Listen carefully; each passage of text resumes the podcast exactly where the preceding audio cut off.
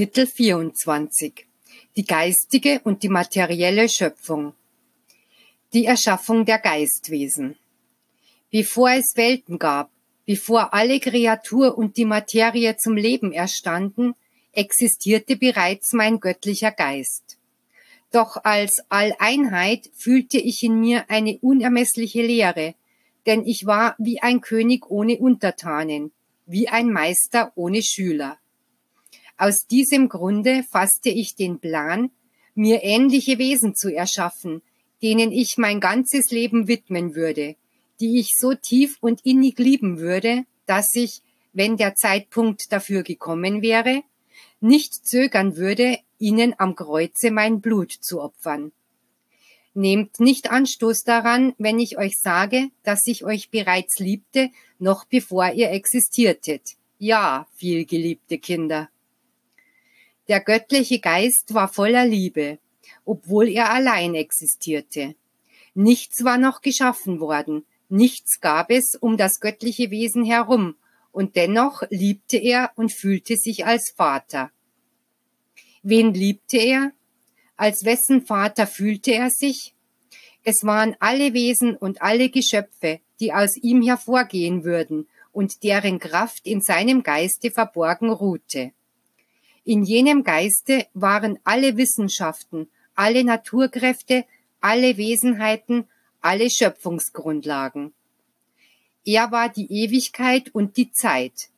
In ihm war die Vergangenheit, die Gegenwart und die Zukunft, noch bevor die Welten und Wesen zum Leben erstanden. Jene göttliche Inspiration wurde unter der unendlichen Kraft der göttlichen Liebe Wirklichkeit und das Leben begann. Damit Gott sich Vater nennen könnte, ließ er aus seinem Schoße Geister hervorgehen, Geschöpfe, die ihm in seinen göttlichen Eigenschaften ähnlich waren. Dies war euer Ursprung, so erstandet ihr zum geistigen Leben. Der Grund für eure Erschaffung war die Liebe, die göttliche Sehnsucht, meine Macht mit jemandem zu teilen und der Grund dafür, dass ich euch mit Willensfreiheit ausgestattet habe, war gleichfalls die Liebe. Ich wollte mich von meinen Kindern geliebt fühlen, nicht durch Gesetz bedingt, sondern aus einem spontanen Gefühl heraus, das frei aus eurem Geist hervorbrechen sollte. Jeder Geist entstand aus einem reinen Gedanken der Gottheit. Daher sind die Geister ein vollkommenes Werk des Schöpfers.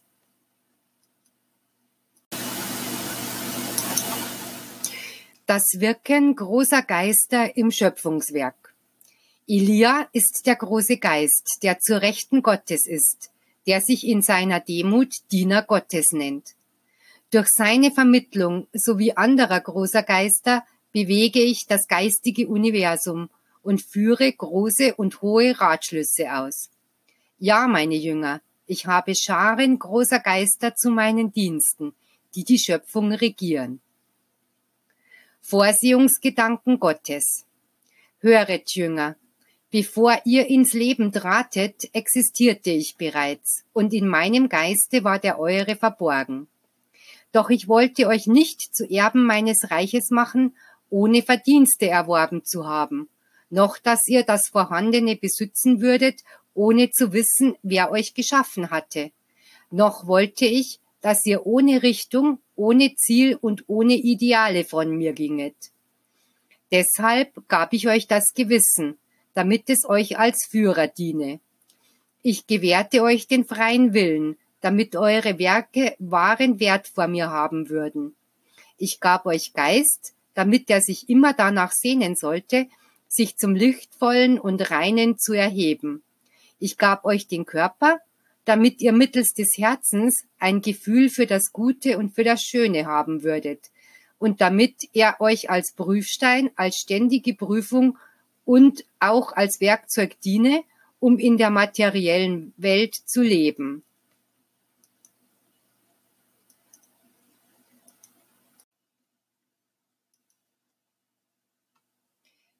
Die Schaffung materieller Welten für die Geistwesen.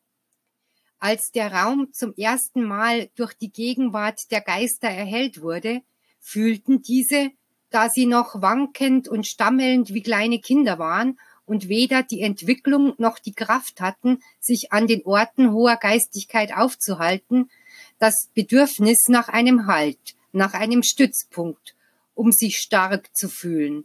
Und so wurde ihnen die Materie und eine materielle Welt gegeben. Und in ihrem neuen Zustand gewannen sie Erfahrung und Erkenntnisse. Das Weltall füllte sich mit Wesen, und in allen offenbarte sich die Liebe, die Macht und die Weisheit des Vaters. Wie eine unerschöpfliche Quelle des Lebens war der Schoß des Herrn seit jenem Augenblick, da er gebot, dass die Atome sich vereinen sollten, um Wesen und Körper zu bilden und ihnen Gestalt zu geben. Zuerst existierte das geistige Leben, zuerst gab es die Geistwesen und danach erst die materielle Natur. Da beschlossen war, dass viele geistige Geschöpfe körperliche Gestalt anzunehmen hatten, um auf materiellen Welten zu leben, wurde zuvor alles eingerichtet, damit die Kinder des Herrn alles für sie bereit fänden. Er überschüttete den Weg, den seine Kinder zu gehen haben würden, mit Segnungen, überflutete das Universum mit Leben und erfüllte mit Schönheiten den Weg des Menschen, in welche er einen göttlichen Funken legte, das Gewissen und den Geist, und schuf ihn so aus Liebe, Intelligenz, Kraft, Willen und Bewusstsein. Doch alles Existierende hüllte er in seine Kraft und zeigte ihm seine Bestimmung.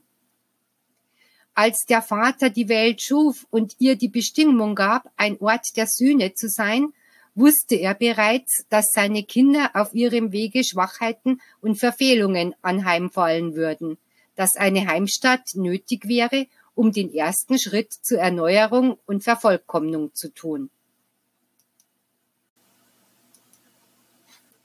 Die Erschaffung des Menschen. Höret, Gott, das höchste Wesen, schuf euch zu seinem Bild und Gleichnis, nicht hinsichtlich der materiellen Gestalt, die ihr habt, sondern der Fähigkeiten, mit denen euer Geist ausgerüstet ist, ähnlich denen des Vaters. Wie angenehm war es für eure Eitelkeit, euch für das Ebenbild des Schöpfers zu halten. Ihr haltet euch für die höchst entwickelten Geschöpfe, die Gott gemacht hat. Doch ihr befindet euch in einem schweren Irrtum, wenn ihr annehmt, dass das Universum nur für euch geschaffen wurde? Mit welcher Unwissenheit nennt ihr euch selbst die Krone der Schöpfung?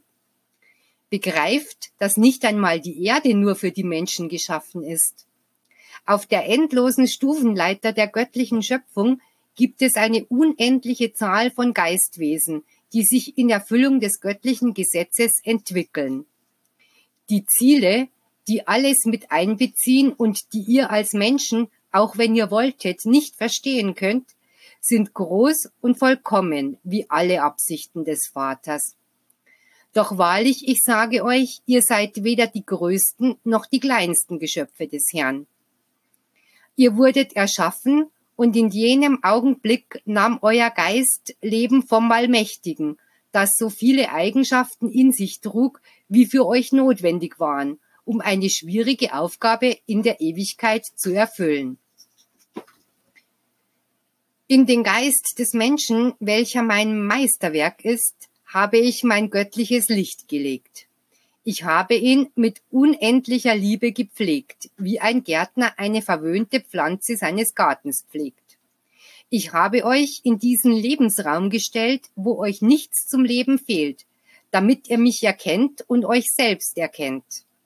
Ich habe eurem Geist Vollmacht gegeben, das Leben des Jenseits zu fühlen und eurer Seele Sinne, damit ihr euch erquickt und vervollkommnet.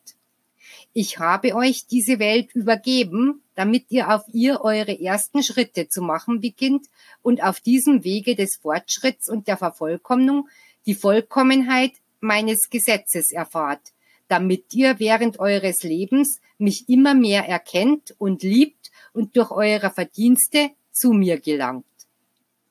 Ich habe euch die Gabe der Willensfreiheit gewährt und euch mit dem Gewissen ausgestattet.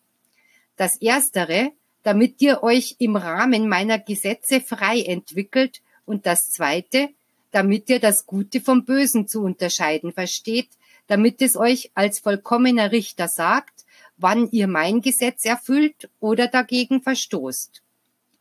Das Gewissen ist Licht aus meinem göttlichen Geiste, das euch in keinem Augenblick verlässt. Ich bin der Weg, die Wahrheit und das Leben. Ich bin der Friede und das Glück, die ewige Verheißung, dass ihr bei mir sein werdet und auch die Erfüllung all meiner Worte.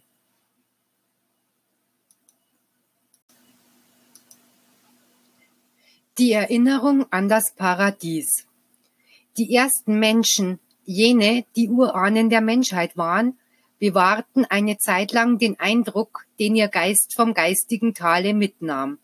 Ein Eindruck von Schönheit, von Frieden und Wonne, der in ihnen fortbestand, solange in ihrem Leben nicht die Leidenschaften des Fleisches und auch der Kampf ums Überleben in Erscheinung traten.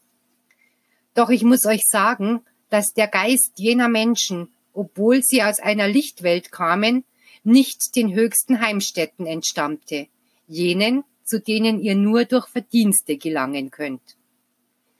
Dennoch war der Zustand der Unschuld, des Friedens, des Wohlergehens und der Gesundheit, den jene Geistwesen bei ihren ersten Schritten bewahrten, als eine Zeit des Lichtes unvergesslich, dessen Zeugnis sie an ihre Kinder und diese an ihre Nachkommen weitergaben.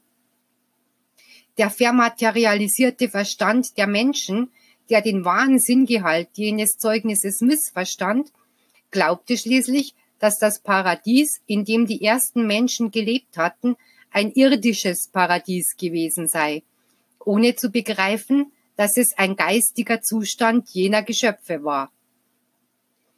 Die Beschaffenheit des Menschen. Geist und Körper sind verschiedener Natur. Aus ihnen besteht euer Wesen, und über beiden steht das Gewissen. Ersterer ist Tochter des Lichts, der zweite entstammt der Erde, ist Materie. Beide sind in einem einzigen Wesen vereint und kämpfen gegeneinander, geführt durch das Gewissen, in welchem ihr die Gegenwart Gottes habt. Dieser Kampf hat bis heute ständig stattgefunden. Aber zuletzt werden Geist und Körper in Harmonie die Aufgabe erfüllen, die mein Gesetz jedem von beiden zuweist. Ihr könnt euch den Geist auch so vorstellen, als ob er eine Pflanze wäre und den Körper als die Erde. Der Geist, der in die Materie gepflanzt wurde, wächst, richtet sich empor, wobei er sich von Prüfungen und Lehren nährt, die er während seines menschlichen Lebens erhält.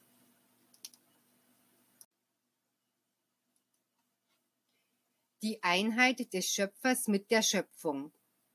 Der Geist Gottes ist wie ein unendlich großer Baum, bei dem die Äste die Welten und die Blätter die Wesen sind. Da es ein und derselbe Pflanzensaft ist, der durch den Stamm zu allen Zweigen und von diesen zu den Blättern strömt, glaubt ihr da nicht, dass es etwas Ewiges und Heiliges gibt, das euch alle untereinander verbindet und euch mit dem Schöpfer vereint? Mein Geist, welcher allumfassend ist, existiert in allem von mir Geschaffenen, sei es im geistigen oder in der materiellen Natur. In allem ist mein Werk gegenwärtig und zeugt auf allen Lebensebenen von meiner Vollkommenheit. Mein göttliches Werk umfasst alles, von den größten und vollkommensten Wesen, die zu meiner Rechten wohnen, bis zum kaum wahrnehmbaren Kleinstlebewesen, der Pflanze oder dem Mineral, dem Atom oder der Zelle, die allen Geschöpfen Gestalt geben.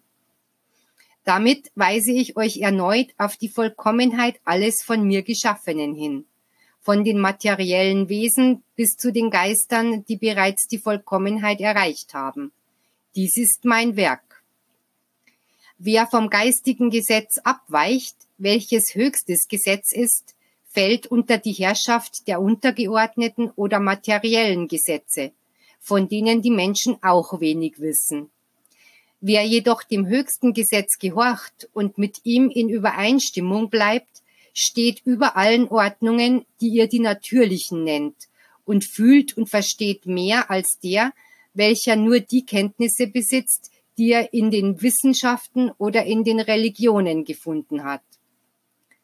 Das ist es, weshalb Jesus euch mit den Werken, die ihr Wunder nennt, in Staunen versetzte. Doch er kennt die Lehren, die er euch aus Liebe gab. Begreift, dass es nichts Übernatürliches noch Widersprüchliches im Göttlichen gibt, das in der ganzen Schöpfung schwingt.